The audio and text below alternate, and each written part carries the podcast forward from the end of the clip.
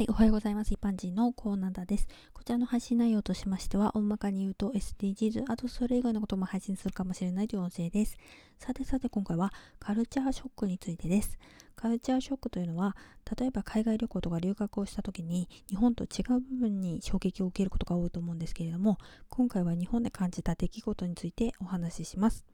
えー、だいぶ前のことなんですが、神奈川県横浜市に行った時にね、横浜駅におそらくホームレスの方がいたんですがその人のいでたちがね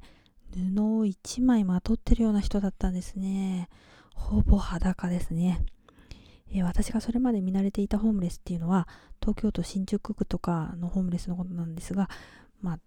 もしかしたらまあ寄付されていたのかもしれないけど、まあ、服を着てるっていうのが普通だったので横浜のその人を見た時にここはインド？って思うくらい自分にとってショックが大きかったです。帰宅してからもいろいろ考えてしまって家にある服をあげようかななんて思うくらいだったんです。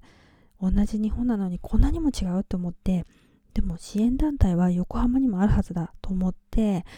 まあ検索したんですねパソコンで。まあおそらくそのホームレスについてだと思われる書き込みに行き着いたんですね。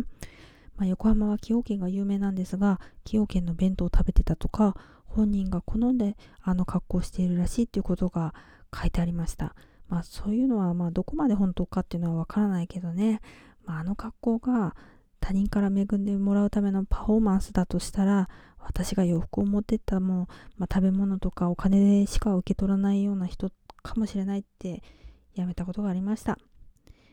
まあいろんな人がいますよね。はい。ではでは今回はこの辺でまた聞いてくださいね。ではまた。